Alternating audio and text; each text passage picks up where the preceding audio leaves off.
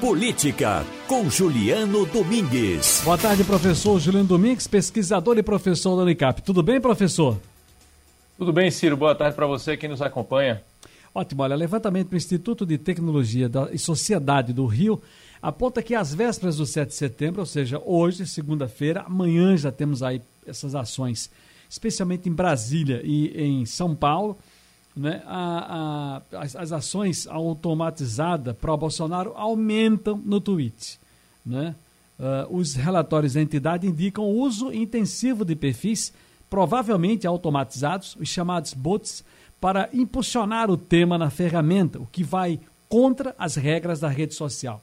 Estava falando agora há pouco também aqui que ele editou agora uma medida provisória, não sei se o senhor tem mais detalhes. Eu estou louco aqui para Alexandra Torres me trazer também e já lancei uma enquete aqui no nosso programa se existem limites para a expressão na internet, nas redes sociais. Ou você deve dizer o que bem entende, o que vem na telha. Nesse caso aí do Twitter, professor Juliano, qual é a leitura que a gente pode fazer desse levantamento? Nesse caso do levantamento em específico, Ciro, ele traz dados sobre um tipo de estratégia que é algo né, relativamente comum nas redes sociais digitais que é a utilização de perfis automatizados. O que, é que significa isso na prática? A gente, usuário de redes sociais, corre o risco de interagir com algum perfil, isso acontece é, com mais frequência no Twitter, como se aquele perfil fosse de uma pessoa, quando na verdade a gente está interagindo com uma máquina, com um robô, né, com um software. Daí a ideia dos bots, porque na verdade são robôs que se comportam como se fossem pessoas. Se a gente fosse fazer uma analogia, Ciro, para visualizar isso melhor, é como se a gente é, espalhasse, né? Vamos imaginar que a gente espalhasse muitas pessoas pela cidade para fazer uma panfletagem.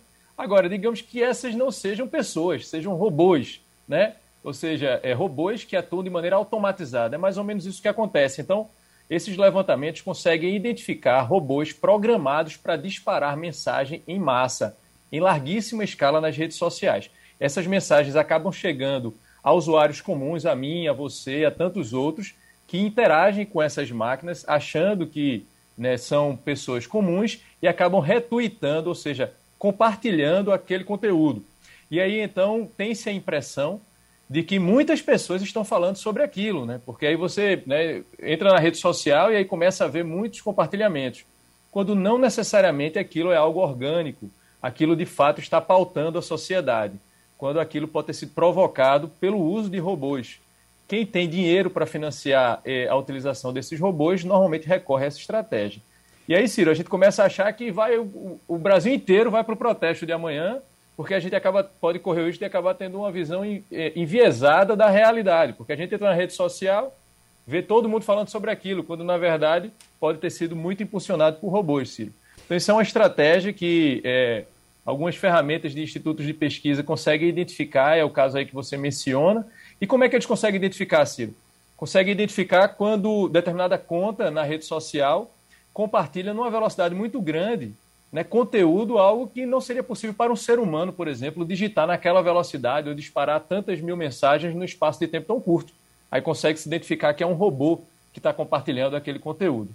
Entendi. Ah, professor, eu estava comentando aqui dia desse com os meninos que de tanto ler artigos, Estadão, Folha de São Paulo, uh, o Correio Brasiliense, o Dias do Rio de Janeiro, Zero Hora, Porto Alegre, uh, o Globo do Rio, aqui também com os nossos jornais, especialmente, claro, o nosso JC, de, de pessoas que postam, pessoas que mandam mensagens, nossos eh, editorialistas aqui, enfim. Eu nunca vi tanta gente nos últimos tempos falar sobre a possível ruptura, a ruptura institucional, ou olha, o cuidado, a democracia está balançando. E aí a gente chega à véspera do 7 de setembro, né? o 7 de setembro que para muitos articulistas, muitos, muitos professores da ciência política, como o senhor, está dizendo que 7 de setembro foi completamente sequestrado por uma pauta fora da realidade que nós precisamos viver. A pauta nossa é do desenvolvimento, seria para falar aqui da economia que está ruim, e junto a isso, uma, uma pandemia que ainda está aí, a falta de vacinas com problema aqui a colar com relação a uma terceira dose, dose de reforço, a nossa situação agora também com relação, vai, vamos entrar aqui agora na discussão também, que já estamos vivenciando. A crise da, da, da, da hídrica que acaba afetando a lâmpada da casa de cada um brasileiro e cada uma brasileira. A situação com relação também à Amazônia, que a coisa está seríssima ainda, do desmatamento, das queimadas ilegítimas e irregulares. Olha, se a gente for falar aqui, são tantos problemas, são tantas pautas que a gente poderia impulsionar, trabalhar, se virar para o lado disso com todos os poderes unidos, mas a única coisa que a gente vê, a democracia brasileira está correndo risco? É só isso que a gente. A pergunta que a gente escuta, e eu acabei ficando preocupado com isso. Corre risco, professor? Acho que a gente pode dizer, Ciro, que democracias em geral, elas estão sempre sob risco. A discussão é se o risco é maior ou menor. O que a gente tem observado é que nos últimos anos há um processo mais intensificado de, de deterioração das instituições democráticas. Não somente aqui no Brasil, mas em vários outros países. Aqui no Brasil, isso talvez, é, desde a nova república, nunca tenha ficado tão, tão evidente, né, Ciro? Aí a gente se pergunta, é, a democracia corre risco? Ela sempre corre risco, né? A tentação, a, tenta, a tentação autoritária está sempre à espreita. O que a gente pode dizer, Ciro, e com base numa pesquisa que acabou de ser divulgada, do Atlas, é que 75% dos brasileiros acreditam que a democracia brasileira corre risco. Ou seja, se ela corre risco ou não, pode até haver uma discussão. Agora, que há uma percepção por parte de uma maioria, de uma grande maioria da população, de que ela corre risco, há. Aí, Ciro, ao mesmo tempo, né, a gente falou na pergunta anterior sobre essa questão do engajamento, né, e você falou agora da pauta, né, de envolver pessoas na pauta do protesto é, previsto para amanhã. Essa mesma pesquisa do Atlas diz que 59% eh, dos brasileiros afirmam que não vão participar do protesto de amanhã, 59%, enquanto que 18% dizem que vão com certeza. Então a gente observa aí que, embora seja um percentual razoável, 18%, né, comparativamente né, ao restante da população, ainda é uma, uma parcela pequena. O que é que a gente precisa ficar atento, Ciro? E aí sim, é, isso é um dado relevante quando a gente pensa em risco para a democracia, risco de uma ditadura formal é que, ao serem perguntados, né, os brasileiros, se eles apoiariam uma ditadura, 12%, somente 12% dizem que são favoráveis. A gente diz somente, embora seja um percentual ainda razoável, porque diante do contexto, 12% dizem que são favoráveis, ou seja, é uma minoria que se diz favorável a uma ditadura. Mas qual é o dado preocupante aqui, Ciro? É que entre policiais, esse percentual é, é mais do que o dobro, é 26% né, entre policiais afirma aí que é, seria favorável uma ditadura. O que demonstra aí uma cultura do autoritarismo, sobretudo na formação dos nossos policiais, principalmente entre é, os policiais militares, Ciro.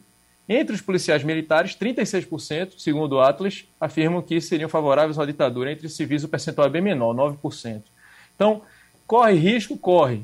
Sempre está sob risco é, qualquer democracia. No caso do Brasil, isso tem ficado mais evidente ainda sobretudo de 2013 para cá, com esse processo se intensificando de deterioração das nossas instituições democráticas. E aí, Ciro, a gente tem tudo isso num caldo da cultura do autoritarismo que marca a formação da nossa sociedade, Ciro. E aí é preciso a gente reforçar os princípios democráticos, aprimorar o funcionamento das instituições, é, é, não correr o risco, como se diz, né, Ciro, de jogar a água com o bebê dentro. Pois então, é. assim, a gente não pode jogar água fora com o bebê junto, né, Ciro? Perfeitamente. Professor Juliano Domingues, pesquisador, professor, professor da Unicap, muito obrigado mais uma vez. Um grande abraço e até a próxima. Eu que agradeço, Ciro. Um abraço a você, quem nos acompanha. Até a próxima. Muito bem.